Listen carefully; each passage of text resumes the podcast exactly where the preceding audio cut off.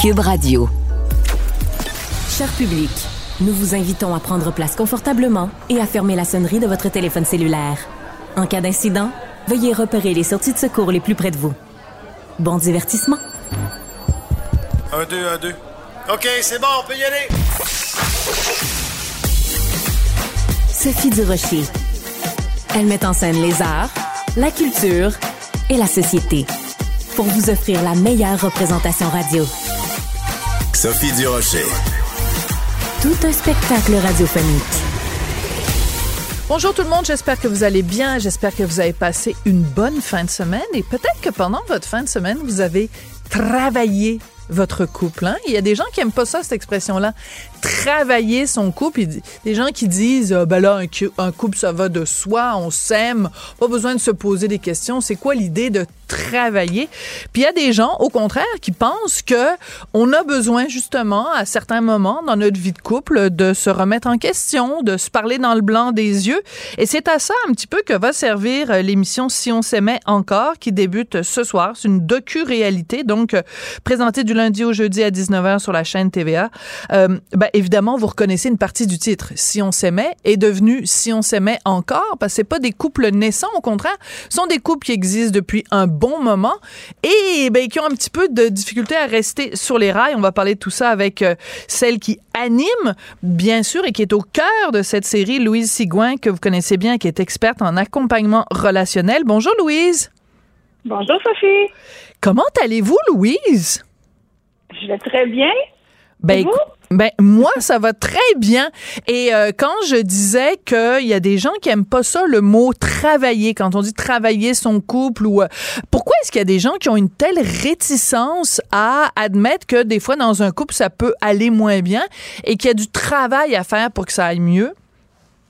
Mais je pense que c'est une fausse croyance qui est entretenue autour de la notion de relation amoureuse en général, où euh, c'est la rencontre fusionnelle de deux corps, de deux âmes, puis à partir de là, euh, le travail se fait un peu ça. Mais au contraire, je pense que si on se met encore, va, va nous démontrer qu'il y a des gens qui s'aiment profondément, qui sont toujours engagés, mais souvent les épreuves de la vie, euh, les, les, les, épreuves dans la relation font qu'on est obligé de s'arrêter, d'y réfléchir, puis de trouver des façons de communiquer plus sereinement, mais surtout de trouver des solutions pour que tout le monde soit en paix avec cette nouvelle étape-là qui se présente à tout moment en cours de route dans la relation communiquer, hein, communiquer, communiquer, communiquer. On en revient toujours à ça. Moi, j'ai regardé les deux premiers épisodes de la série. Je suis, une, je suis une grande chanceuse dans la vie. Mon, mon métier me permet ça.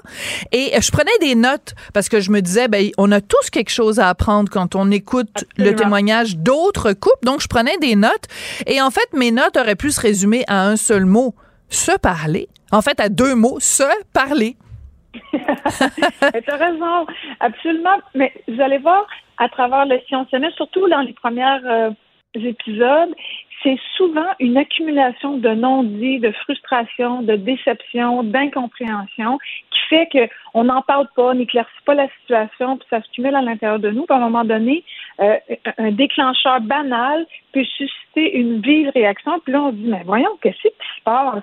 Donc, à partir du moment où se parler, pour prendre ton expression, s'installe, ben, ça peut faire de l'espace à l'intérieur de soi pour communiquer sur le vrai problème, que ce soit l'argent, les enfants, la charge mentale, le, cellulaire, peu importe la difficulté, parce que communiquer, c'est une chose, mais il y a des réels problèmes, des fois, qui viennent déstabiliser la relation, qui n'a rien à voir avec le couple, mais par exemple, une perte d'emploi, mm-hmm. un nouveau diagnostic, euh, une famille reconstituée, c'est des nouveaux éléments qui vont venir secouer la relation, puis il faut être capable de dire, OK, comment on conjugue avec ça, puis c'est quoi ta position, c'est quoi la mienne, puis faire le mi-chemin entre les deux.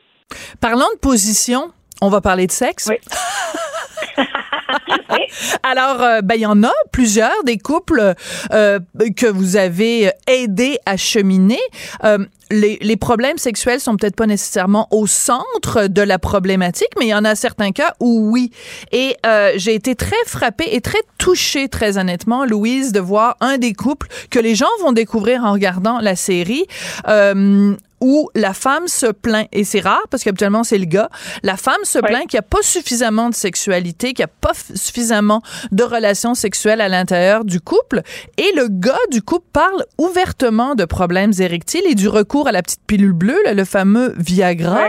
Moi, la question que je me pose, Louise, c'est comment vous avez fait pour convaincre un gars de parler à heure de grande écoute, sachant que l'émission est regardée par des centaines de milliers de gens, de parler de problèmes avec son pénis?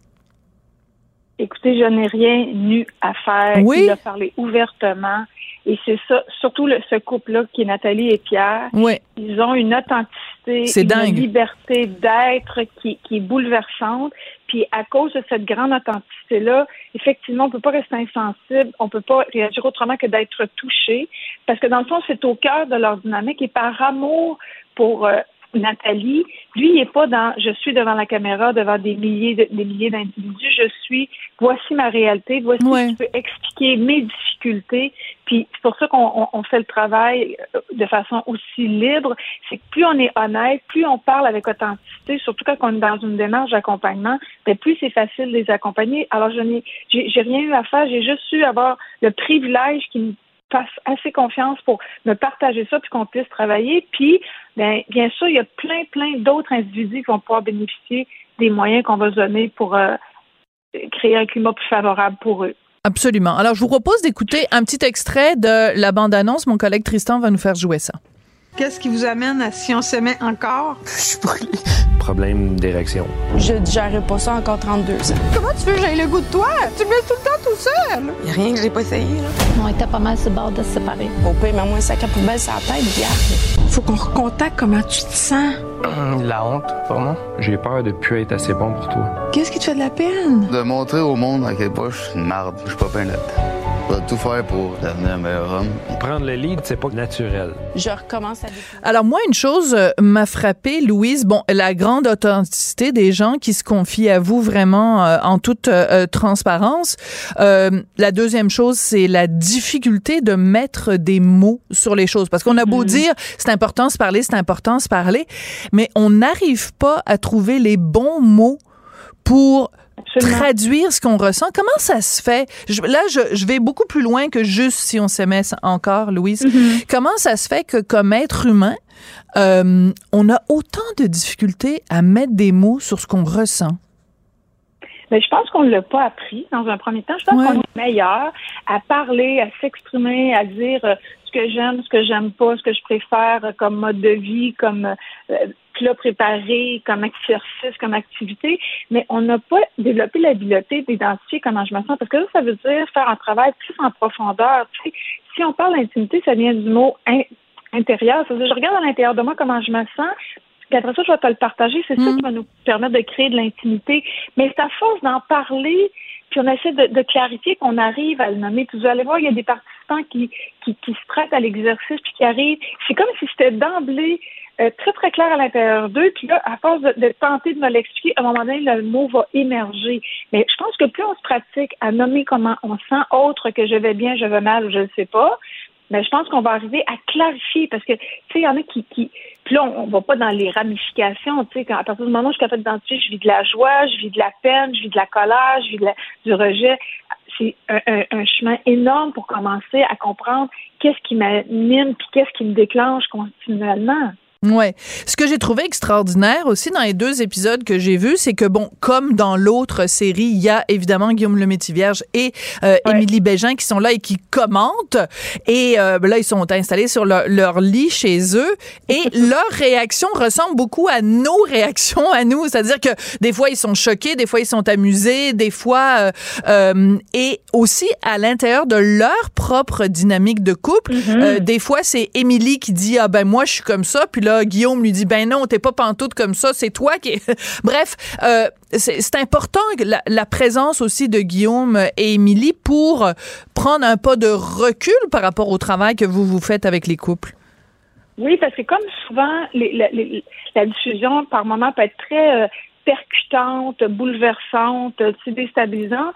Ils ont comme un vent de fraîcheur. Un, parce qu'ils sont capables de, de, de, de s'impliquer, mais cette fois-ci, ils sont pas dans la rigolade. Ils sont beaucoup plus heurtés, euh, touchés, comme OK, ça nous touche aussi personnellement et comme couple. Puis le fait qu'ils fassent un pas de plus dans la direction de leur réalité amoureuse, puis de leur euh, questionnement mutuel à eux aussi, ça rend quelque chose de très charmant, ça l'adoucit. Mais ce, ce segment-là, il est super important pour comme alléger, parce que des fois, tu sais, ça nous donne le temps de respirer entre deux, deux aspects de l'épisode. Oui, parce que moi, je trouve qu'on apprend quand même beaucoup de choses sur le couple euh, Guillaume-Émilie euh, et, euh, et ben, d'être capable aussi de, de, faire preuve, eux aussi, d'authenticité, d'ouverture, de transparence, etc.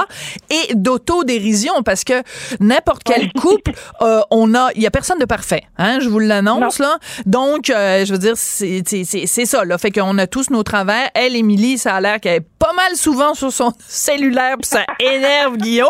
Mais combien de familles au Québec vont se reconnaître là-dedans. On, est, on a tous nos bibites. On a tous nos béquilles, Louise. Absolument. C'est ça qui est le fun, c'est que tu sais, on a des enjeux universels qu'on n'échappe pas, comme la sexualité, les enfants, la charge mentale, les tâches ménagères et l'argent. L'argent, on le voit moins dans cette partie de si on s'aimait encore, mais on aura bien d'autres cas pour euh, l'évaluer. Mais on a des nouveaux des filles modernes que j'appelle, qui sont justement la présence des cellulaires qui prend bien trop de place dans nos, notre quotidien.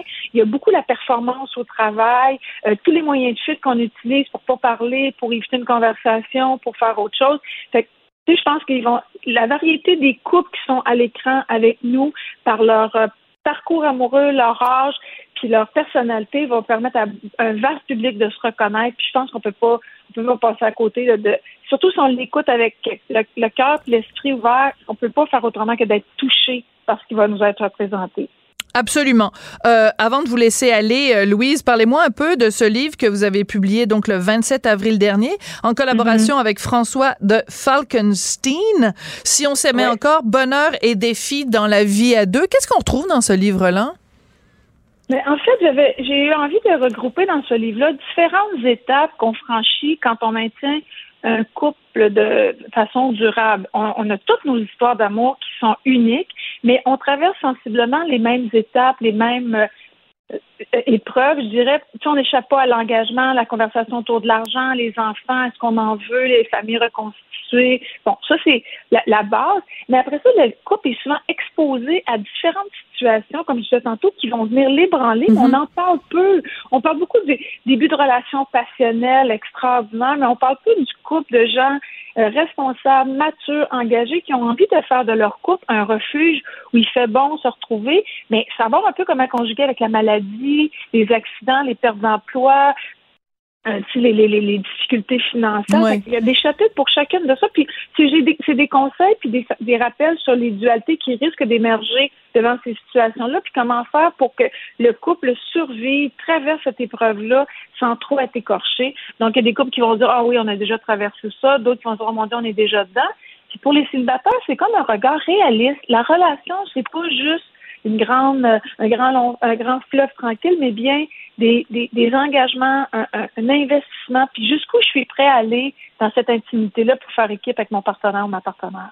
Est-ce que vous le savez, Louise, à, quel point euh, vous nous faites du bien collectivement? C'est-à-dire combien de couples, euh, que ce soit évidemment ceux qui sont passés à l'émission, euh, mais aussi ceux qui ont écouté l'émission, à quel point ça a fait du bien, à quel point au Québec, il y a des gens qui ont sauvé leur couple grâce à vous? Le savez-vous, ça?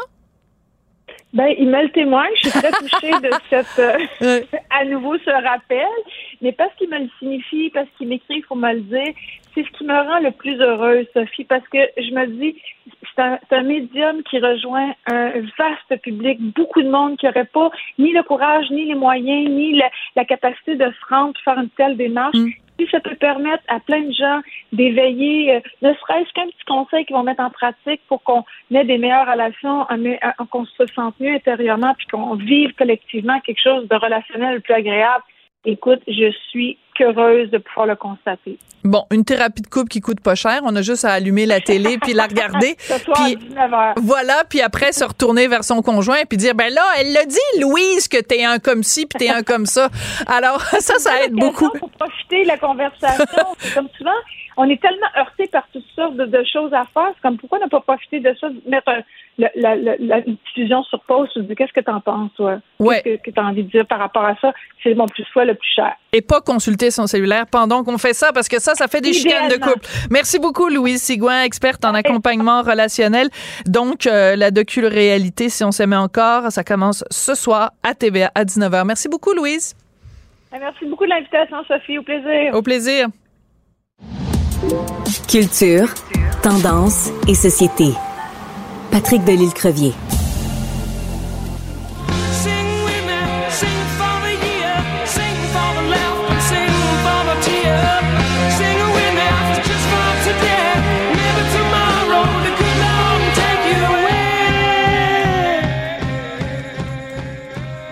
Vous me voyez pas parce que je suis à la radio, mais je me fais aller la tête puis je me fais aller. Euh, je fais du air guitar quand j'entends du Aerosmith et c'est la meilleure introduction pour la chronique de Patrick Delisle-Crevier, qui est journaliste culturel au 7 jours. Bonjour Patrick.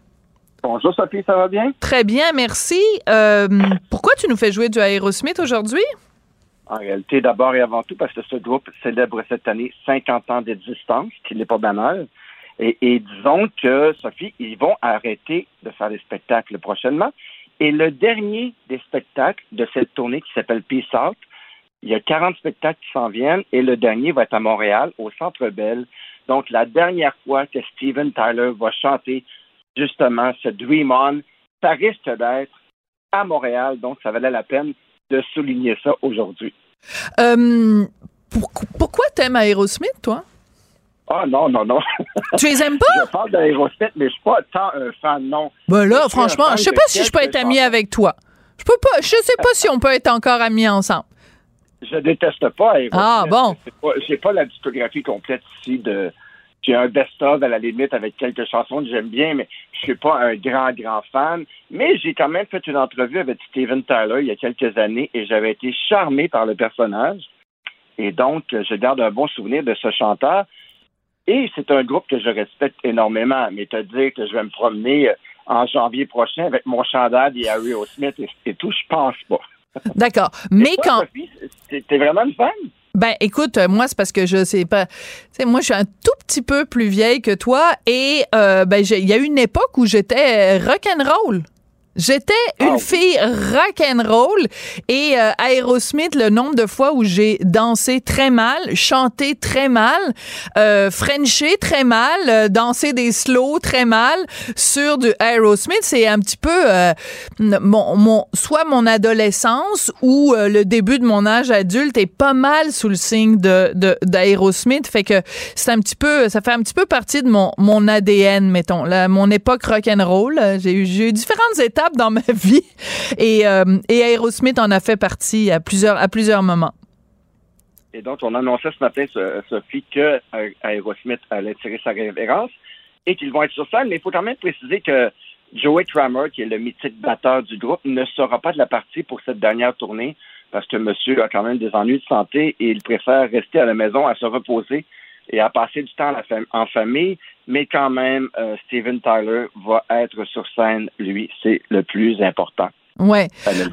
Et je suis très, très, très, très surpris de savoir que ça fait partie de la trame sonore de ta vie. Genre, c'est ça que j'aime avec cette chronique, c'est que j'en apprends sur toi à chaque jour. ah ben oui, ça tombe bien, parce que moi aussi, j'en apprends, euh, j'en apprends sur toi. Et euh, moi, je pense que, écoute, il, est en train de se produire en ce moment dans ma famille un phénomène assez particulier. Mon fils, qui a 15 ans, euh, euh avant, c'était lui qui me faisait découvrir de la musique. Fait qu'il m'arrivait avec des, rappeurs, il m'arrivait avec bon toutes sortes de, musiciens que je, que je connaissais pas. Puis je disais ah tiens c'est intéressant, tu me fais découvrir de la musique. Mais depuis qu'il s'est acheté une table tournante, et oui mesdames et messieurs, en 2023, mon fils s'est acheté une table tournante. Là, il va dans des magasins où on vend des 33 tours, il achète des vinyles et là il fait jouer ses vinyles et il s'est acheté une guitare électrique et j'ai l'impression que tout justement ce qui était moi mes 20 ans revient à la mode aujourd'hui. Donc, ça m'étonnerait pas que mon fils arrive avec un, 33 tours d'Aerosmith qui il nous fasse jouer bientôt. Euh, tu sais, il nous est arrivé avec du Pink Floyd, avec euh, plein de des, des, des, disques québécois, les les, euh, les colocs et tout ça. Donc, j'ai l'impression que quand Aerosmith va venir à, Montréal en janvier, il va pas y avoir juste des des cheveux blancs, là, juste des têtes grises. Il va y avoir aussi plein de jeunes qui redécouvrent euh, des, euh, des groupes des années 70, 80, 90. Tu penses pas? Ah, suis certain. Et c'est drôle, Sophie, parce que moi, je suis un, disciple du, du, vinyle aussi et je me promène dans les, les magasins de vinyle du, du plateau Mont-Royal et tout. Et c'est drôle parce que quand j'y vais, je constate que de plus en plus de jeunes, des fou. ados et tout, qui sont là en fait, bon, c'était le Record Store Day euh, il y a deux, euh, deux samedis et c'était plein de jeunes de l'âge de M. Euh, Durocher-Martineau. Et donc, c'est vraiment, vraiment un engouement qui, qui prend de l'ampleur. Tu vois, chez Urban Outfitters, qui est une boutique pour les jeunes au centre-ville, et ils ont une grande, grande oui de vinyle. Il y a plus de vinyle au Urban Outfitters qu'au Archambault en ce moment. Et c'est fantastique parce que les jeunes redécouvrent. J'ai acheté une table tournante et un album de Dépêche Mode à mon filleul euh, il y a quelques jours. Donc, euh, c'est dans l'air du temps et c'est tant mieux. Et c'est tant mieux. Et c'est là-dessus qu'on va se quitter. Merci beaucoup, euh, mon très cher Patrick de Lille Crevier. Et ben écoute, je pense que ce soir, pendant le souper, on va écouter du Aerosmith. Et je sais où tu vas être le médecin janvier 2024. Absolument, maison. Je vais être là, puis je vais être celle qui chante faux puis qui danse tout croche. ah, Merci. Bye bye.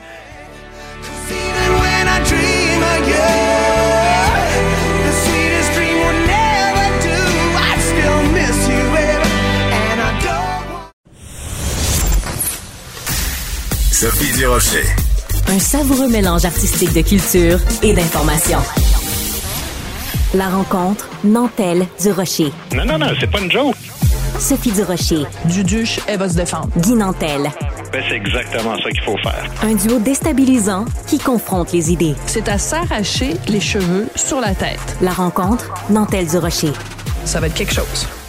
Guy Nantel, je trouve que tu commences en Lyon ta semaine. Tu veux nous parler de tout le bien que tu penses. Tu vas faire l'éloge aujourd'hui d'Amnesty International.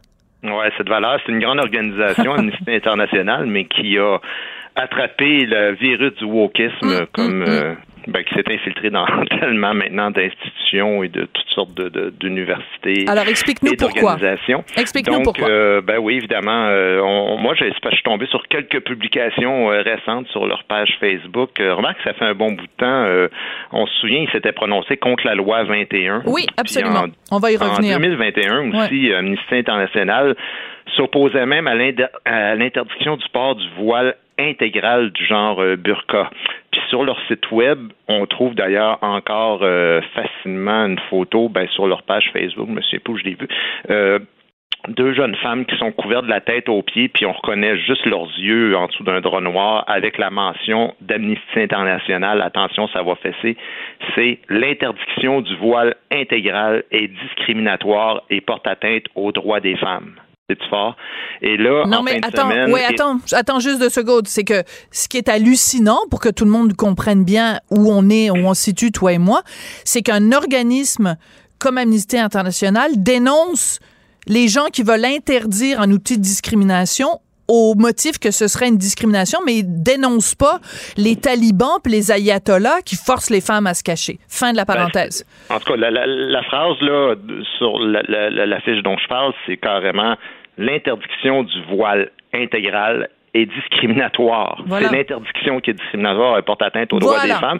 En fin de semaine, donc, il récidive avec la mention le port du voile ne devrait ni être imposé ni interdit, accompagné de l'injonction dites-le fort pour les personnes en arrière avec un dessin de poing en l'air. Euh, envoyant évidemment un message clair euh, de la lutte pour en finir contre, contre les arriérés parano comme toi et moi qui voyons dans le voile un symbole d'oppression puis de contrôle de la femme. C'est quand même hallucinant, tu sais.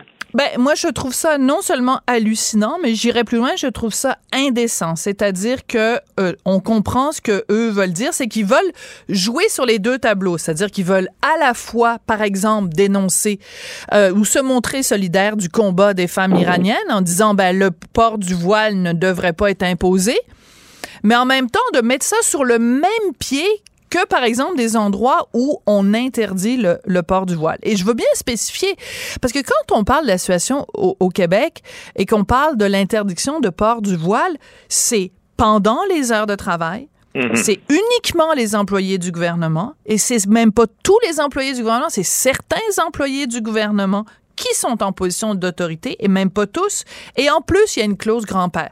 Donc, si elle voulait vraiment faire un parallèle, il n'y a pas de commune mesure entre une théocratie comme l'Iran qui impose le port du voile à toutes les femmes en tout temps, peu importe la job qu'elles occupent, et un gouvernement qui interdit à temps partiel à certaines femmes de porter le voile et qui en plus interdit à toutes les autres religions de porter un signe ostentatoire. Ça, il le mentionne pas, Amnesty International. Ben, oui, ben oui, ben c'est. Et puis de toute façon, moi, c'est la méthode qu'ils utilisent.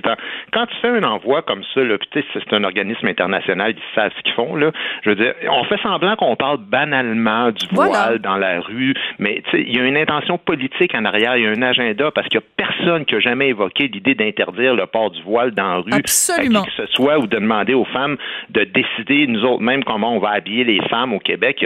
Ça ne fait pas partie de l'idée politique d'aucun parti, d'aucune organisation. Mais moi, je suis désolé, mais comme tu dis, tu sais, il y a une incohérence abyssale de voir Amnesty International, qui est une organisation dont le mandat est justement de dénoncer les violations des droits humains et de défendre l'égalité des droits entre l'homme et la femme, faire la promotion du port du voile, ou en tout cas la banalisation, si on veut. Mm-hmm. Amnesty International devrait au contraire se battre pour les droits politiques de toutes les femmes Totalement. Qui se font tuer, qui se font battre, qui se font menacer, qui se font torturer, qui se font emprisonner, parce que justement, elles refusent dans certains pays de se soumettre au dictat d'intégrisme religieux. C'est ça son rôle, Amnesty International. Mais tu peux pas défendre un principe moral et défendre son contraire en même temps. Très bien dit. C'est comme si UNICEF défendait d'un côté de la bouche les droits des enfants, mais nous envoyait des publications en disant, vous savez, l'interdiction du travail 60 heures par semaine pour les enfants, là, c'est quand même discriminatoire. Euh, c'est très bien dit. Et euh, je pense que c'est important de nommer les gens. France Isabelle Langlois, donc qui est la directrice générale d'Amnesty International, tu nous disais tout à l'heure qu'il s'était opposé à la loi 21. Alors, euh, en quelques clics, j'ai retrouvé une lettre euh, publiée dans Le Devoir qui date de novembre 2020 où elle dit, elle, elle, euh, elle affirme, c'est une fausseté, c'est une fausse information. Elle dit à propos de la loi 21, d'entrée de jeu, bien que la loi sur la laïcité prétende proscrire le port des signes religieux en général, reconnaissons Reconnaissons que le véritable objet d'opprobre est ici le voile islamique et ses dérivés. Fin de la station. C'est faux. C'est faux. Et c'est absolument épouvantable de dire ça à propos de la loi 21. Il n'y a rien dans la loi 21 qui euh, dit que euh, le, voile islamique serait plus grave que la kippa ou que la croix catholique ou que le turban des sikhs. Il y a rien. Donc c'est c'est une fausseté et que quelqu'un qui est à la tête d'un organisme comme Amnesty International euh, euh, publie une fausseté dans un journal comme Le Devoir. Moi, je trouve ça épouvantable. Puis ça ça ça ça, ça nous explique aussi quand on lit entre les lignes ce genre de publicité qu'ils font aujourd'hui sur leur page Facebook. Ben, c'est une façon d'aller d'attirer l'attention. On sait le voile ça agite beaucoup là, dans la population. Fait que c'est sûr que quand tu fais ce genre de publication-là, ça va chercher vraiment les émotions des gens. Tu sais, moi, je suis tombé sur une autre publication il y a quelques semaines qui ont fait, c'est aidons les, euh, les personnes trans à faire reconnaître leur euh, identité juridiquement. Puis moi, je me dis, de quoi on parle ici? Tu sais, le rôle d'Amnesty International, c'est politique. C'est de se battre contre les régimes autoritaires qui mettent des gens en prison parce qu'ils appartiennent à une minorité sexuelle. Ça, oui, mais Amnesty International n'a pas à participer à des débats moraux qui sont reliés à ce genre d'idéologie-là. Le droit, le droit de l'homme, là, ça exige qu'on respecte les droits fondamentaux de tout le monde, de chaque individu, qu'ils ne soient pas intimidés, qu'ils ne soient pas torturés, discriminés ou emprisonnés parce qu'ils sont gays ou qu'ils appartiennent à une autre minorité sexuelle. Ça, j'ai pas de problème, mais sauf erreur, pas adhérer aux théories d'identité de genre, là, ça contrevient pas aux droits de l'homme. Mm-hmm. Et c'est là, je trouve qu'il y, y, a comme une vision idéologique. Qui est caché en arrière. Je pense qu'il y a une grande confusion entre la mission officielle d'Amnesty International, là, ce qui est écrit noir sur blanc sur ces papiers quand ils demandent de l'argent puis de, du financement au monde, puis des publications de certains militants qui font partie de cette organisation-là. Ça, ça me fait penser à quoi, Sophie? Ça me fait penser les syndicats quand ils parlent au nom de au nom de nos 600 000 membres, tel syndicat se prononce en faveur de tel parti politique aux prochaines élections. Euh, gars, fais la job pour laquelle on te paye puis le reste des convictions personnelles, là, on va s'en occuper de ça. Oui.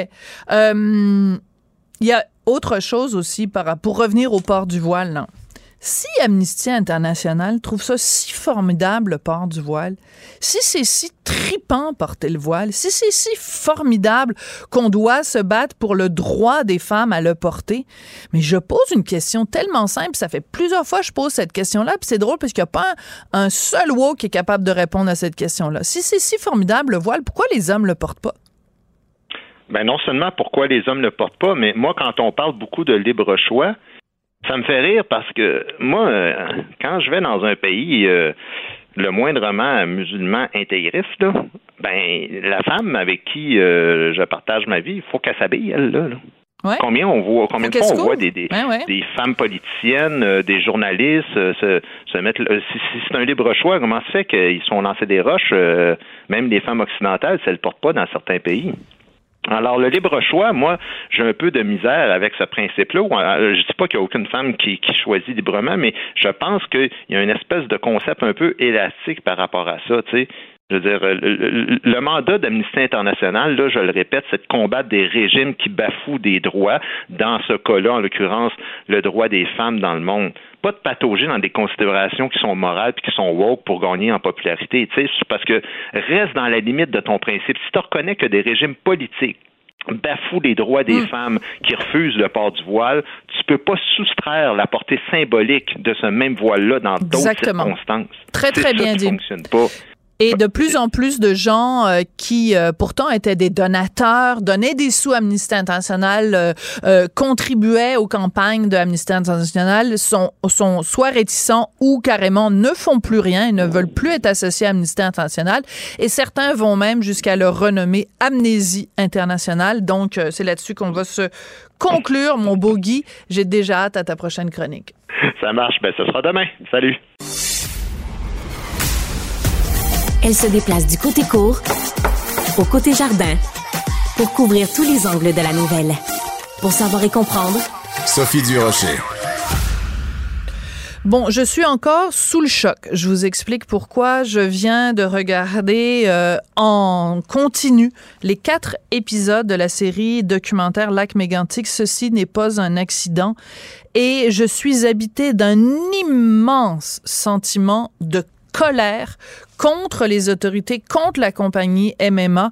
J'ai vraiment envie d'en parler avec Philippe Falardeau, qui est réalisateur de cette série documentaire qui va être disponible à partir de demain, donc le 2 mai, sur la plateforme Vrai. Philippe, bonjour.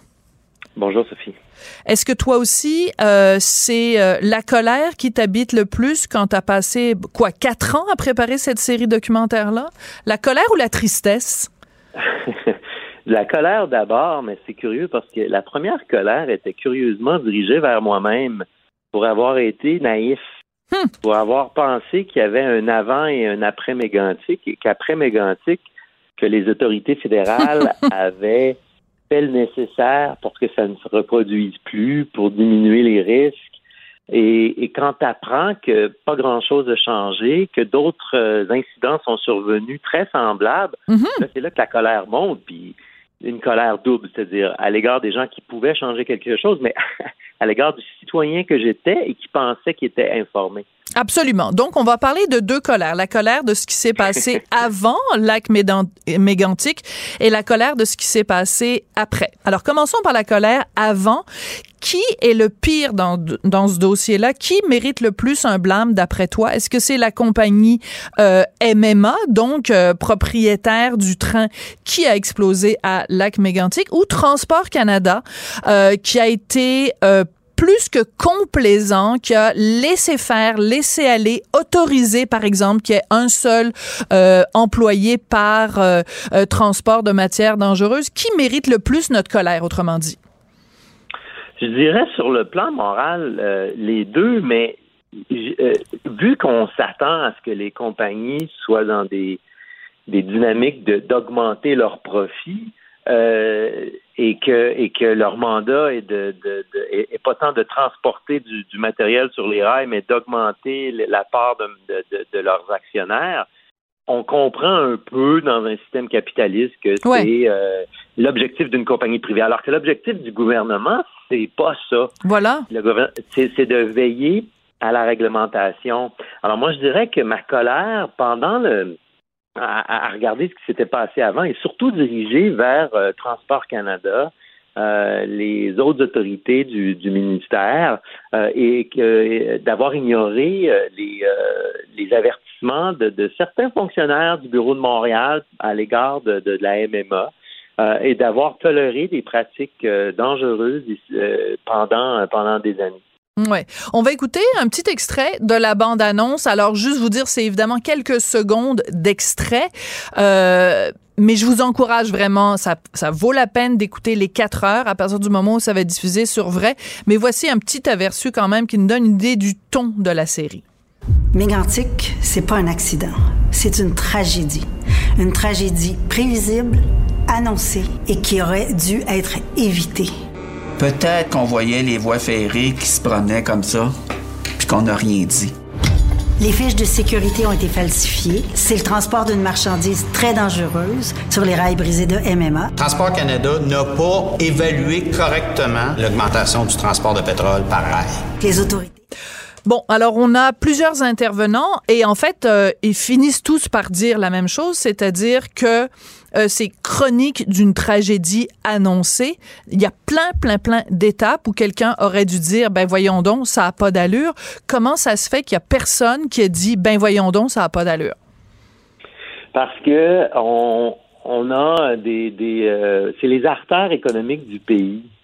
Et, je pense qu'inconsciemment, il y a comme un calcul qui se fait que il y aura bon an, mal an des incidents et peut-être parfois des morts mais que le, manque à gagner de ralentir ces, les, chemins de fer, les, euh, les ferroviaires est, plus dommageable mm. politiquement parce que dommageable à l'économie. Il faut pas oublier que la MMA, là, euh, c'était quand même une compagnie dont le, bilan de sécurité était connu. Absolument. le bilan de sécurité de, de Ed Burkhardt à travers le monde était assez lamentable.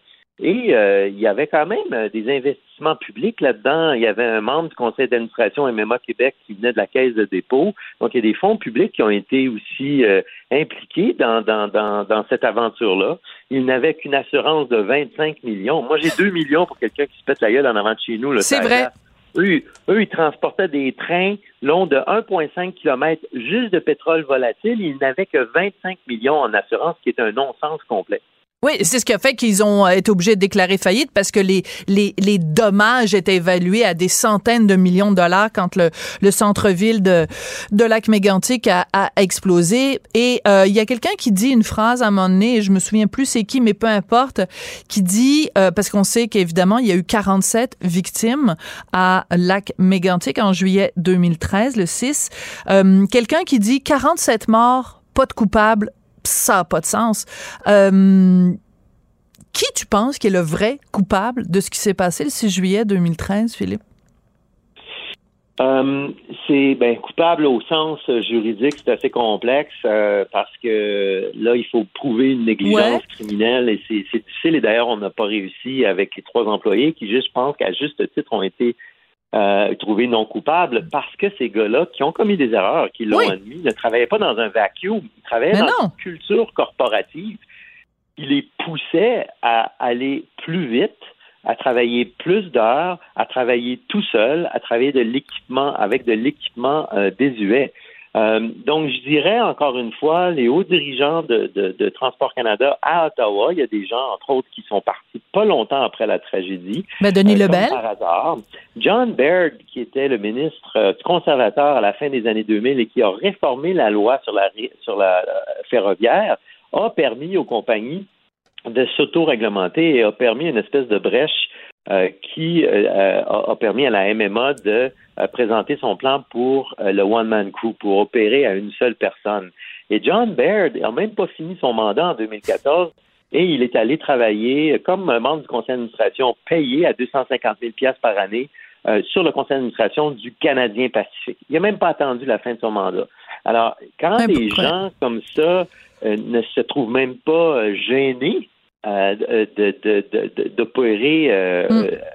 De manière aussi visible, main dans la main, ben là, je pense que c'est eux qu'il faut pointer comme responsables tu as dans euh, ton documentaire une euh, plusieurs extraits d'une longue entrevue manifestement avec monsieur Burkhardt qui était donc le propriétaire de la MMA qui était venu à Lac Mégantic dans les jours qui ont suivi qui avait peur manifestement de se faire lyncher.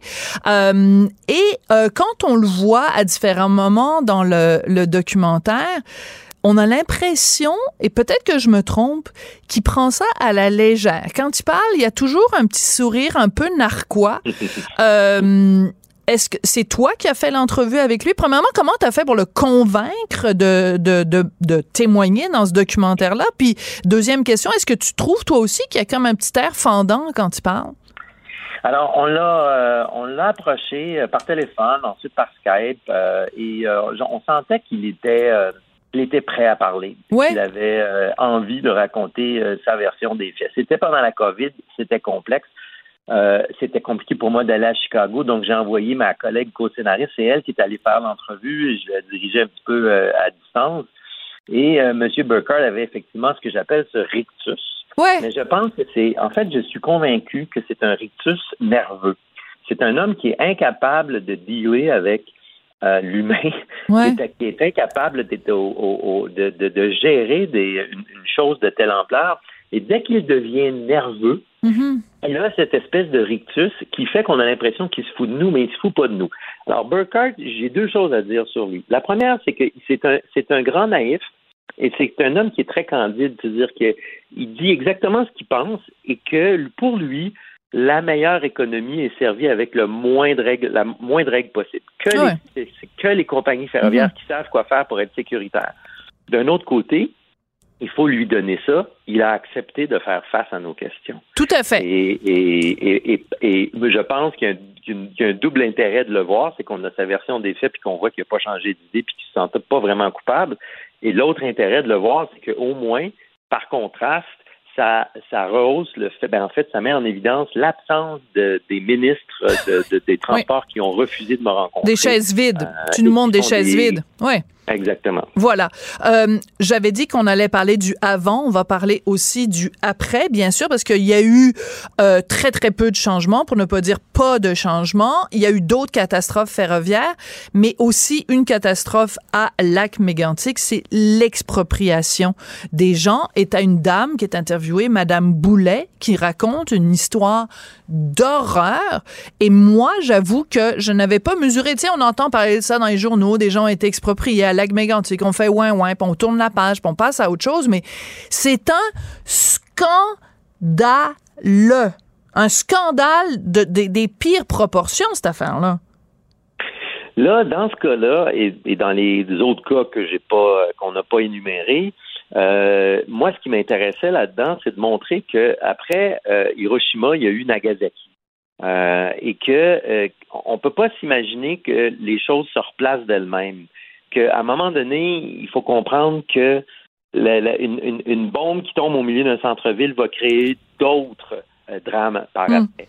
Et il y a eu des cas comme celle de cette dame, celui de cette dame, terrible, et on sent la colère de la femme. Et moi, je, voulais exprimer cette colère-là qui représente la colère de plusieurs citoyens qui ont été évincés. Maintenant, je ne suis pas partisan vraiment de la théorie du complot. Je ne pense pas qu'il y ait des gens au centre-ville de, à Mégantic qui ont dit on va en profiter. C'est pas comme ça que ça s'est passé. Je pense que c'est des cas qui ont tombé dans les cracks.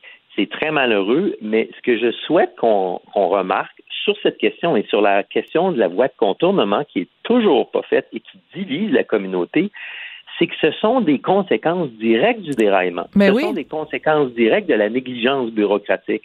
Et donc, moi, c'est ça qui m'intéressait de, de, de, montrer en quelque part dans le documentaire, parce que dans des cas comme ça, je dirais que qui d'entre nous serait outillé pour faire face à la, qu'on, comme on dit en anglais, l'aftermath, là, au contre-coup? Les lendemains. effectivement, la, la, ce qu'on découvre dans l'épisode 3 et 4, c'est qu'il y a un écho de cette tragédie-là qui continue à ce jour de se manifester là-bas, alors que ici, ça rejoint à la colère initiale que j'avais. Moi, j'avais pris pour acquis que c'était revenu relativement à la normale à lac mégantic. Mais quand j'ai appris que la première chose qu'on a reconstruite, c'est la voie ferrée avec une courbe plus prononcée à peine cinq mois plus tard, que des matières dangereuses circulaient après à peine sept mois plus tard, et qu'à ce jour, le centre-ville de Mégantic n'a pas vraiment été reconstruit encore. Il y a quelques petits trucs qui ont été faits, mais ça n'a pas été reconstruit encore. Ça aussi, ça fait partie des choses qu'on ne sait pas vu de loin. Oui.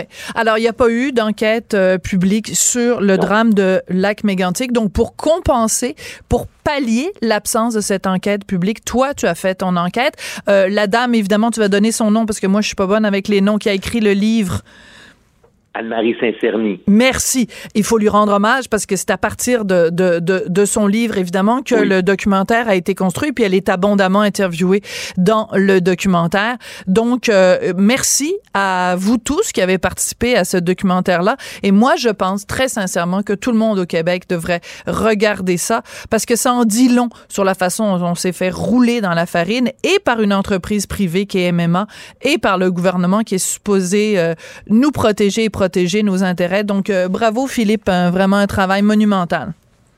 Merci infiniment, Sophie. Je remercie aussi les gens de Mégantic. C'est quand même oui. eux qui portent le documentaire avec leur voix. Puis si on est fâché dans le documentaire, je pense qu'on est ému aussi une fois de temps en temps. Ce qui Tout à fait à garder une dimension humaine là, à, Absolument. À, la série. Et je veux te féliciter parce qu'à la fin du deuxième épisode, tu prends le temps de nommer une à une les 47 victimes de Lac Mégantic et c'est le plus bel hommage qu'on pouvait leur rendre avec euh, ce témoignage-là. Merci beaucoup, Philippe Falardeau. Merci, merci beaucoup. C'est comme ça que l'émission se termine. Merci beaucoup et à demain.